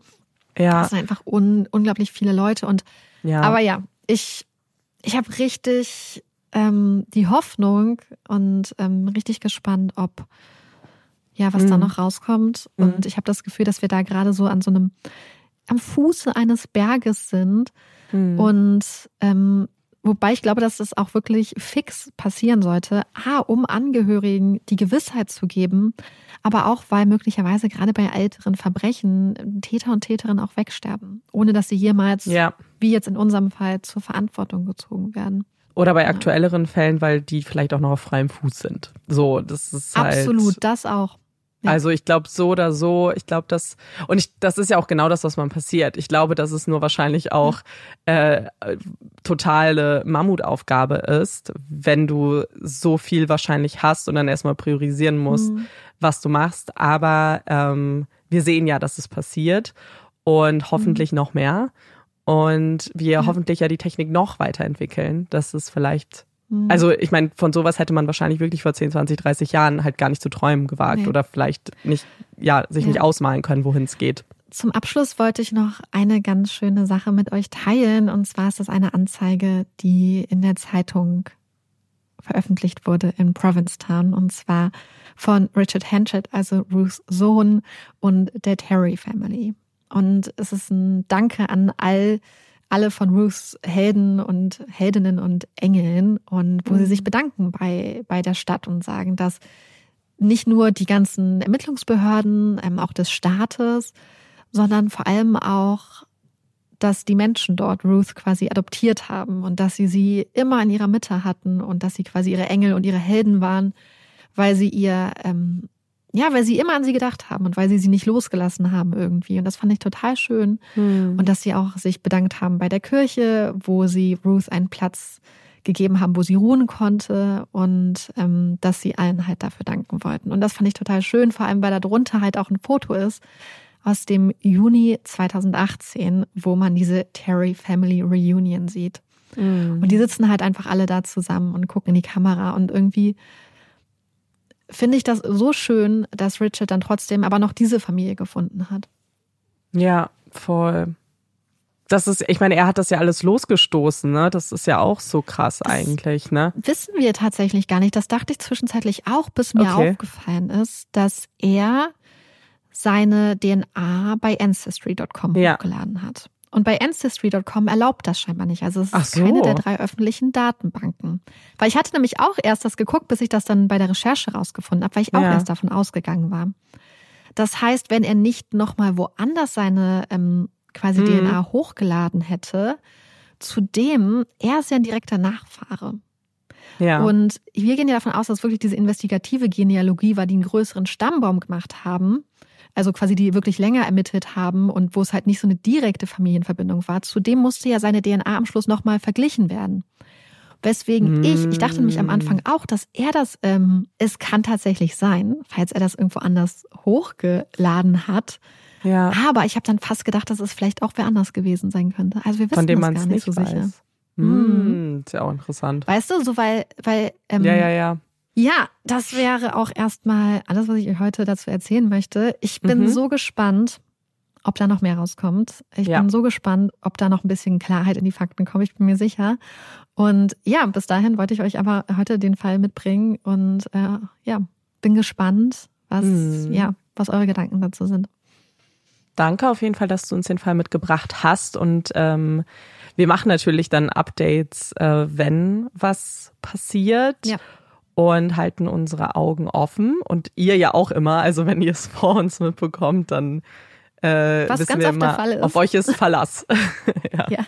Voll. Wir kriegen ganz oft von euch Nachrichten, das freut uns immer total. Also wenn ihr irgendwas Ja, seht, das ist immer super. Weil wenn wir mal nicht, können ja auch nicht immer unsere Augen und Ohren überall haben. Die, Deswegen, die, äh, die Puppies super. in Crime äh, Post ist schneller als Post. Wie so eine kleine. Aber das ist eine richtig ja. schnelle Post. So. Keine Schnecken, so kleine. Okay. Aber Tiere, das ist doch vielleicht gar nicht so eine schlechte Überleitung. Und bevor es mit der Puppy Break gleich weitergeht, kommt jetzt noch ein kleines bisschen Werbung. Aktuell ist es ja draußen eher kalt und dunkel und es gibt eine Sache, die ich da nicht so gerne mache. Und zwar rausgehen und mir äh, ja in den Supermarkt gehen und mir Essen zu kaufen. Muss ich gestehen. Ich mag es total, wenn ich dann ganz einfach ohne viel Aufwand ähm, mir was zu essen machen kann. Und da kommt Every Foods ins Spiel. Bei Every Foods findet ihr über 30 leckere und gesunde Tiefkühlgerichte, die ihr ganz einfach dann aus der Tiefkühltruhe holen und entweder in die Pfanne oder auch den Ofen machen könnt. Und dann sind die ganz schnell zubereitet. Die Gerichte sind alle pflanzlich, das heißt vegan und äh, sehr schnell zuzubereiten. Ja, und wenn ich euch vielleicht ein Gericht empfehlen kann, falls ihr das mal ausprobieren wollt, dann sind das auf jeden Fall die Pasta Arabiata. Die sind nämlich sehr neu im Angebot. Ich habe die jetzt zum ersten Mal bestellt und fand die richtig lecker. Ich liebe eh ja alles, was so ein bisschen spicy ist und kitzelt. Es ist auf keinen Fall zu scharf, da müsst ihr jetzt äh, keine Angst haben. Ich fand es einfach äh, die perfekte Mischung. Und was wir euch auch empfehlen können, ist auf jeden Fall das Every Foods Abo, denn damit macht ihr es euch noch ein bisschen leichter und könnt eben euch einfach eure Gerichte aussuchen. Ihr spart dann auch und je mehr Gerichte ihr bestellt, umso mehr spart ihr. Und ihr könnt dieses Abo auch jederzeit pausieren und kündigen und es hat keine Mindestlaufzeit und auch immer eure Lieferfrequenz ganz individuell anpassen. Mit unserem Code Puppies spart ihr 20% auf eure erste Abo-Bestellung, wenn ihr mindestens sechs Gerichte bestellt. Also nicht vergessen, unseren Code Puppies benutzen. Den Link dazu packen wir euch auf jeden Fall auch noch in die Show Notes. Also wenn ihr Lust habt, äh, ganz einfach und ohne viel Aufwand, euch was zu essen zu machen, dann schaut auf jeden Fall bei Every Foods vorbei. Ähm, alles weitere, Link und auch den Code findet ihr wie immer bei uns in den Show Notes und auch bei Linktree. Und das war's auch schon mit der Werbung. Danke, dass ihr noch da seid. Ich glaube, wir brauchen auf jeden Fall einen kleinen Grund, um aufzuatmen. Und deswegen kommt hier unsere Puppy Break. Yay!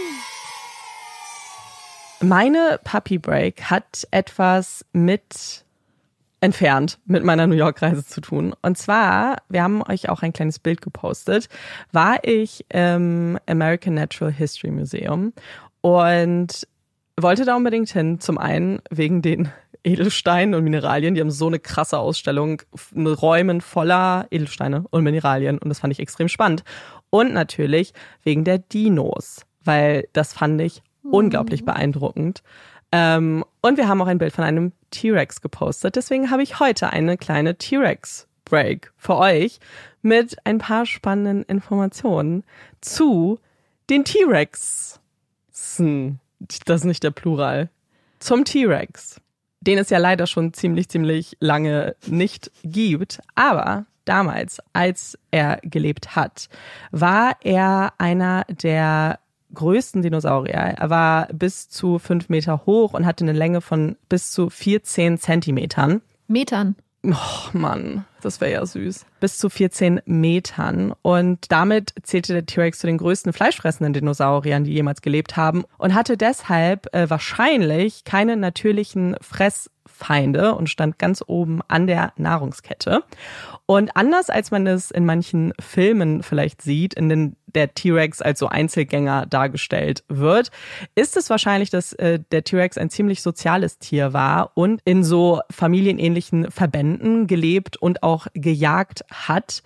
Was ich eigentlich ganz spannend fand, weil ich glaube, das habe ich tatsächlich noch gar nicht so gehört.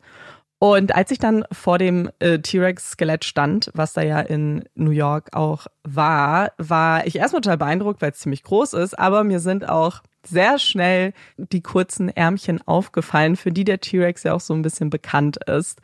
Und ich wollte natürlich auch ein bisschen rausfinden, was es mit diesen kurzen Armen auf sich hat und habe herausgefunden, dass das gar nicht geklärt werden kann final, auch bis heute und ziemlich viele Wissenschaftler und Wissenschaftlerinnen beschäftigt. Die aktuellste Studie, die ich zu diesem Thema irgendwie finden konnte, ist von letztem Jahr aus Kalifornien und die haben eine Hypothese aufgestellt. Und zwar glauben die, dass der T-Rex so kurze Arme hatte, damit ihm die nicht im Weg sind beim Jagen und zum Beispiel von anderen Dinosauriern Dinosauriern zum Beispiel abgebissen oder angebissen werden können.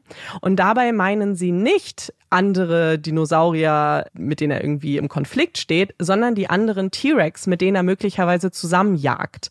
Und wenn sie eben zusammen in einer Gruppe dann sich auf eine, auf die Beute irgendwie stürzen, dann könnten lange Arme vielleicht im Weg gewesen sein. Und dass möglicherweise mm. deswegen die Ärmchen äh, so kurz waren. Und das fand ich eigentlich ich, ganz interessant. ich dachte kurz, dass dann so ein anderer T-Rex zur Seite guckt und den Arm sieht und denkt so, mm, tasty. Lecker Schmecker. So. Vielleicht auch das, aber vor allem, ich muss, ach so, das wollte ich euch auch noch erzählen, weil wir wissen ja irgendwie, dass die Arme kurz waren, aber ich habe auch tatsächlich mal Zahlen dazu gefunden. Und zwar hatte ein 14 Meter langer T-Rex mit einem 1,5 Meter langen Schädel, also nur damit ihr euch das vorstellen könnt, nur etwa ein Meter lange Arme. Und das würde bei einem Menschen ungefähr dann so aussehen. Und zwar, wenn jemand 1,80 groß wäre, dann wären die Arme nur 12 Zentimeter lang. So von den Proportionen her. Hm. Dann hätte man so wie der T-Rex, so von seiner Proportion. Weil so ein T-Rex halt einfach auch riesig ist, ne? Fand ich super interessant. Und ich habe noch einen letzten Fakt, den ich auch sehr spannend fand. Und zwar wird ja, was Dinosaurier angeht, super viel geforscht immer noch. Und unter anderem auch, wie Dinosaurier oder der T-Rex möglicherweise geklungen haben kann. In Filmen, wenn wir jetzt zum Beispiel an Jurassic Park denken, dann klingt es ja wie so ein sehr animalisches Brüllen, eigentlich wie man es vielleicht von Löwen oder anderen Großkatzen kennt. Aber wir haben äh, Paläontologen, die es für sehr viel wahrscheinlicher halten, dass sich der T-Rex möglicherweise wie eine Bassposaune angehört haben könnte und deswegen vielleicht die Geräuschkulisse in der Kreidezeit vielleicht eher der einer Blaskapelle geähnelt hat. Und das fand ich richtig Krass, witzig. Ja. Weil mhm. oh, irgendwie ja, ich kenn, wir kennen ja Dinos nur aus Filmen. So, wir wissen ja nur so, wie es uns erzählt mhm. wird, wie sie vielleicht geklungen haben könnten und so weiter. Und die Vorstellung fand ich ganz toll. Deswegen ja, wollte ich diese T-Rex-Fakten mit euch teilen. Ja, cute. Mhm. Also ich will Ihnen jetzt nicht persönlich entgegentreten. Nee. Aber ich finde das sehr cute. Ich persönlich auch nicht so dringend, wobei ich schon so denken musste, so wenn du dir die, die Skelette so anguckst, auch von den anderen Dinos und so. Ich finde, ich weiß nicht warum, in mein kleines Köpfchen passt diese Vorstellung nicht, dass das alles gelebt hat. Ich finde das so krass, dass es eine mm. Zeit gab, in der das alles rumgelaufen ist und ja. das so lange her ist, weil unsere Welt mhm. so alt ist und dass wir das und nie gesehen haben. Also wir, ich persönlich. ich frage mich jetzt, ob auch da draußen gerade auch ein paar Leute an die Reels von Adrian Bliss denken. Da gibt es doch auch dieses eine Reel, wo der T-Rex ist und wo der dann damit konfrontiert wird, dass er zum Hühnchen wird. Ah ja, oh mein Gott, das ist ja auch so hm, witzig. Vielleicht sollten das, das müssen wir auch posten. Ja, das, das müssen wir posten, weil das ist schon richtig ja. witzig. Ja, weil wirklich, was würden die denken? So, die würden sich unsere Zeit jetzt angucken und denken, what? Mhm. What's happening? Berechtigterweise. Frage ich mich auch manchmal. What's happening? Ja, das äh, genau habe ich euch mitgebracht. Und dann kommen wir hiermit zu unseren Empfehlungen. Hast du eine Empfehlung für heute? Ja, es geht um einen Horrorfilm. Ich glaube, die LA Times oder so hatten so eine Auflistung gemacht für Horrorfilme für Halloween. Und ähm, dann haben wir das geguckt. Es heißt The Oldest View. Man kann es bei YouTube finden und da ist ein bisschen weird, weil es so quasi verschiedene Videos da gibt von dem Account. Es gibt irgendwie drei Videos. Wir haben den The Oldest View in Klammern The Oldest View Part 3, also The Rolling Giant, geguckt. Das ist quasi, soweit ich weiß, alles zusammengepackt. Und dieser Film ist irgendwie so anders. Also das heißt so anders. Also wenn ihr so Sachen mögt wie Lost Places und auch so ein bisschen, ich würde nicht sagen paranormal, dann kann es euch richtig gut, glaube ich, gefallen. Es ist halt wirklich anders. Also wenn ihr ein bisschen, also nicht so einen klassischen Horrorfilm braucht, sondern euch einfach quasi drauf einlasst, dann würde ich mir den auf jeden Fall mal angucken. Muss sich am Anfang ein bisschen drauf einlassen. Man muss auch so ein bisschen, ähm, ich will gar nichts weiteres sagen, weil ich wusste auch überhaupt nicht, was passiert, aber ich habe mich wirklich gegruselt. Und ähm, ich glaube, gerade wenn man sich den alleine auf dem Laptop anguckt, ist der super gruselig. Also ja. Aber ist das das Einfach. mit dieser Holzmaske? Ich google das gerade und bin mega verwirrt. Das, du meinst dieses, wo so eine Puppe Art, Art Puppe ist? Ja, ja, so ein. Ja, sieht so ein bisschen aus wie so ein großes von von Saw. Ja, okay. Ja, ja, das ist das. Und es geht, also ich kann ja kurz sagen, wie es zumindest losgeht. Es geht quasi los, es ist ein bisschen Found-Footage-mäßig von einer Person, mhm. die losgeht, um einen Tunnel zu erkunden. Und dann geht die Person los, um diesen Tunnel zu erkunden. Und mehr möchte ich gar nicht sagen. wow, ich bin so froh, dass du uns das noch gesagt hast. Das ist ja jetzt es ist einfach anders. Und ich finde es eigentlich ganz gut. Wenn Nein, das ist ja auch, das ist ja auch richtig. Bei einem DB hat der Film übrigens eine 9,2, aber hat irgendwie auch nur so 60 Hä? Bewertungen. Also Krass. Ja gut, bei 60, aber 60, aber 60 Leute, die ihn gut ja. fanden. Ja. Das ist eine super weirde Bewertung, aber ich glaube, wer, wer Horror mag, könnte daran Spaß haben. Ja. Ja. Ja. ja, also schon allein die Google-Dinger hier ver verwirren mich komplett. Es gibt richtig viele Reddit-Foren dazu. richtig viele. Oh mein Gott, echt? Vielleicht, weil sie diskutieren, worum es geht und was passiert und so. Ja, also vor allem scheinbar auch über die anderen, Part 2 und irgendwas. Also keine Ahnung, was gerade der Hint Location im Background. Ja, also Thoughts. wir haben, wie gesagt, wir haben, glaube ich, den ersten Teil geguckt und dann haben wir diesen dritten Teil einfach geguckt. Aber der dritte Teil fängt, glaube ich, so grob damit an, wo der erste Teil auch irgendwie anfängt. Ja, googles am besten nicht. Außer ihr mögt sowas nicht. Nee. Naja, weird ist ja schon nicht schlecht. Kann ja auch richtig gruselig sein. Ich hatte irgendwie gar nicht so eine richtige Empfehlung, weil komischerweise ich auch wirklich gar nichts irgendwie gemacht habe, ähm, was man so richtig empfehlen kann. Also ich habe nicht richtig was geguckt. Ähm, auf dem Hinflug habe ich haben wir eine ganze Serie gebinged, aber die kann ich tatsächlich nicht empfehlen. War Oh, welche? Äh, ich kann es ja sagen, die war auch nicht schlecht. Also wenn ihr irgendwie, also es ist keine komplette Quatsch, also war nicht, also es war auch nicht komplett schlecht, deswegen kann ich schon sagen, es war Sharp Objects. Ähm, ist, ah, nach dem Buch von Gillian Genau. Flynn? Genau. Ah. Mhm. Ähm, das haben wir irgendwie den ganzen Flug, weil wir hatten super viel Verspätung und Probleme und mhm. dann haben wir den, das ging wie sieben Stunden und die haben wir komplett durchgebinged. Und ich, ich habe das Buch auch da und ich wollte, vielleicht muss ich auch das Buch lesen, weil ich mich frage, ob das mhm. auch so zum Teil problematisch ist, genau wie die Serie. Ähm, ich, man ich muss ja sagen, vor... was Gillian Flynn ja wirklich mhm. gut kann, ist Personen zu erschaffen, die super unlikable sind. Also die man überhaupt ja. nicht mag. Ähm, wenn wir jetzt, ach so, das ist auch die Autorin, die Gone Girl geschrieben hat, zum Beispiel. Und das passt auch hier sehr, sehr gut. Und ich habe mich schon so ein bisschen aufgeregt zum Teil. Ähm, mhm. Aber kann, also kann man sich schon angucken, wäre jetzt halt keine super Empfehlung. Weil dafür fand ich es schon ein bisschen problematisch. Ich habe das Buch damals gelesen und ich weiß, dass ich es richtig creepy fand. Hm? Mann, vielleicht ist das Buch auch besser. Vielleicht ist es irgendwie. Es Aber ist es auch, ist auch super lange her. Also es ist super hm. lange her. Ich habe damals diese ganzen Gillian Flynn Sachen irgendwie. Ja, sonst muss ich dich, sie, ich, sonst muss ich dich mal auf. Was anderes Dark Places? Ja, ja. stimmt. Irgendwie. Das ich, auch. Das habe ich ja auch noch nicht gelesen. Ja, ähm, sonst muss ich dich später mal eine Sache fragen, ob das im Buch auch so ist, ob du dich dran erinnerst. Aber ich weiß es nicht, das ist super lange her, aber du kannst es trotzdem probieren. Ja, probieren. ähm, aber ich dachte, was ich vielleicht empfehlen kann, ist, dass einer der Gründe, warum ich ja äh, überhaupt nach New York wollte oder das auf meine Bucketlist gelandet ist, äh, war natürlich Broadway. Als riesen Musical-Fan wollte ich natürlich unbedingt mal ein Musical sehen auf dem Broadway. Und habe mir Wicked angeguckt, fand ich super, super toll. Kann ich auch jedem empfehlen, der das noch nicht gesehen hat. Gibt's auch in London, ist dann ein bisschen näher. Ähm, aber meine richtige Empfehlung ist das zweite Musical, das ich mir angeguckt habe, und zwar Six. Und Six geht nächstes Jahr auf Europatour und kommt auch nach Berlin und München, wenn ich es richtig verstanden habe. Und das kann ich wirklich jedem empfehlen, der selbst Musicals mag, der vielleicht auch noch ein Geschenk braucht. Wir haben ja bald Weihnachten, weil wenn ich das bekommen hätte, ich würde mir hätte mich so doll gefreut, weil Six, ich das war für mich das Must See-Musical jetzt für meinen New York-Trip. Ich wollte das unbedingt sehen, weil ich die Musik so, so, so liebe und ich das Konzept auch total cool finde. Es ist nämlich was ganz, ganz anderes als so ein klassisches Musical.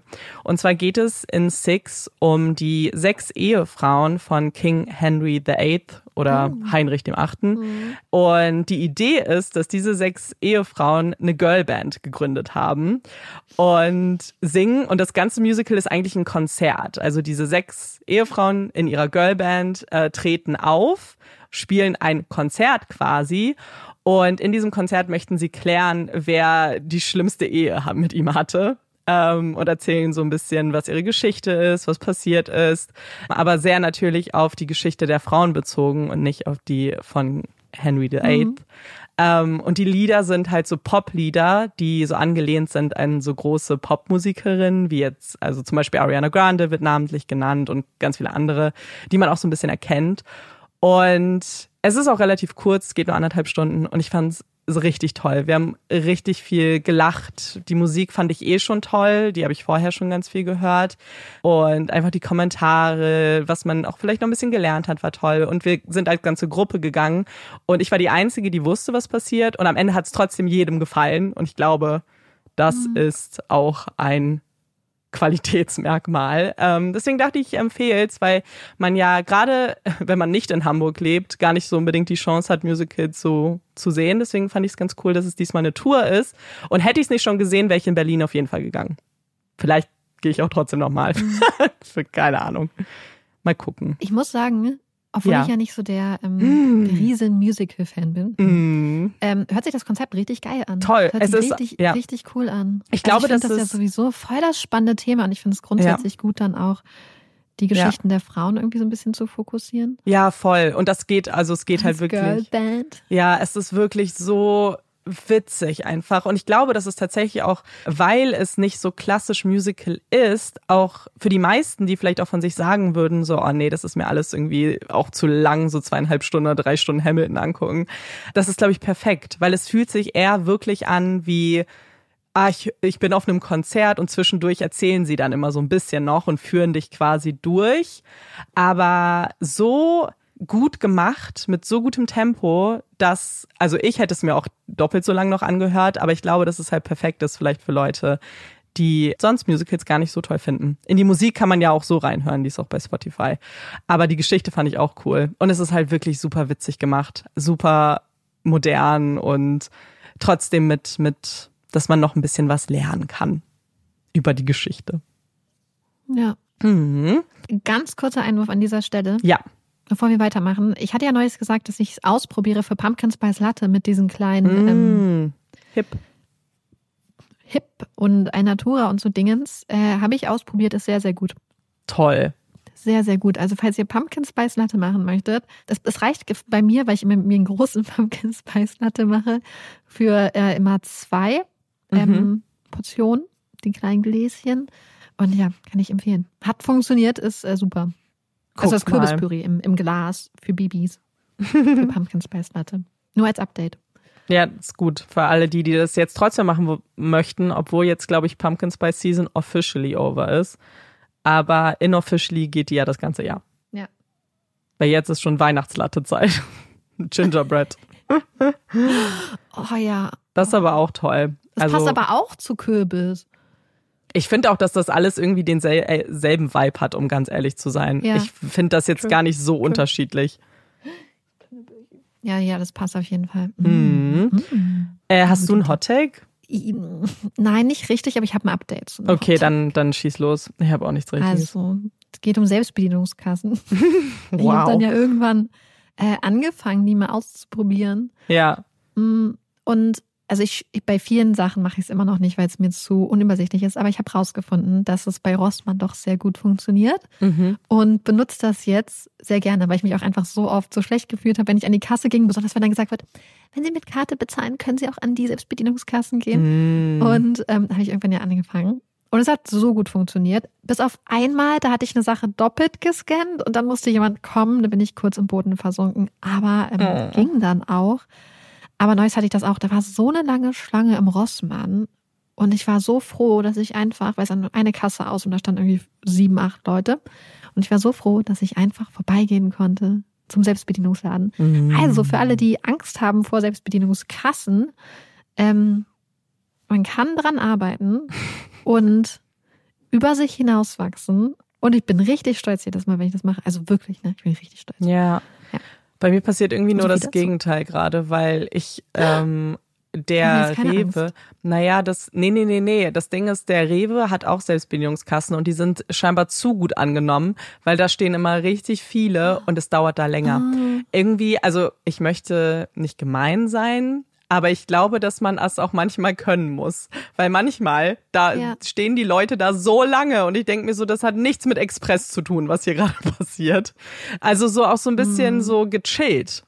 Ähm, und ich habe das Gefühl, dass wenn ich chillen möchte, dann ist die Selbstbedienungskasse vielleicht nicht das Richtige, weil da wollen ja eigentlich Leute hin, die schnell mhm. raus müssen. Und ja. Deswegen gehe ich schon zum Teil, wenn ich sehe, dass da, also ich rechne so ein bisschen im Kopf, aber meistens gehe ich jetzt an die normale Kasse, weil es da wirklich schneller geht, oh, weil die Kassierer und Kassiererinnen sind natürlich ganz fix. Und also ja. nicht jeder also fix, ist gemacht ja. für diesen Job, habe ich das Gefühl, weil manchmal wirklich. Glaube ich auch. Aber echt, bei ja, mir, vor allem, was, ja. was ich da schwer fände, ist, wenn du so Obst und Gemüse kaufst. Ja, das Quatsch. Musst. Ja, das habe ich, oh, das habe ich aber auch beim ersten Mal mhm. gemacht. Das war auch dumm, weil ich hatte nicht nur Obst und Gemüse, ich hatte auch Backwaren oh. aus dieser Backstation. Und das oh, war Gott. richtig schlimm, weil dann musste ich die da suchen. Und dann war ich so, was ist denn das alles? Nee. Ich weiß noch, als ich mal äh, in einem Bioladen kurzzeitig mal an der Kasse eingearbeitet werden mhm. sollte, das war auch so schrecklich. Ja. So alles ist cool und dann kommt Brot. Ja. Und so und oh, ja, wirklich. Ich weiß gar nicht, wie das geht. Also so, das ist so viel Brot, nee. was da ist in diesen Kästen. Ja.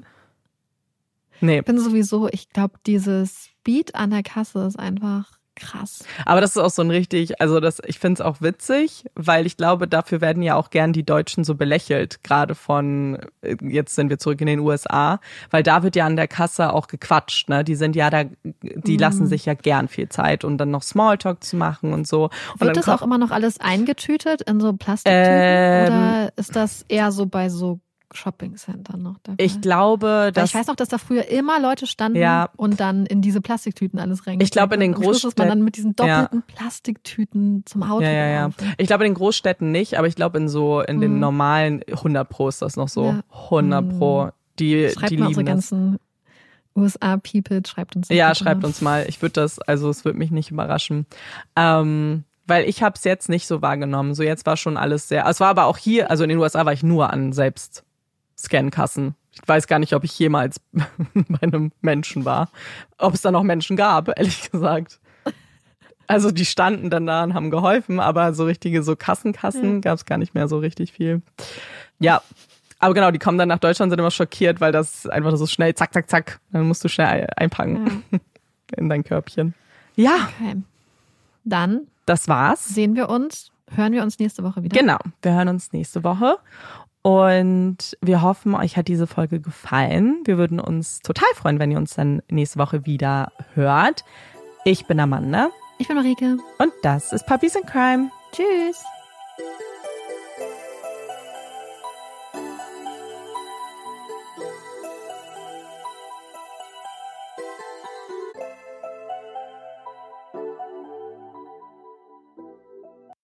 Don't miss End of Story, the twisty new thriller from the number one New York Times bestselling author of The Woman in the Window. Author Lucy Foley calls it elegant, absorbing, full of Hitchcockian menace. End of Story by A.J. Finn is available where books are sold.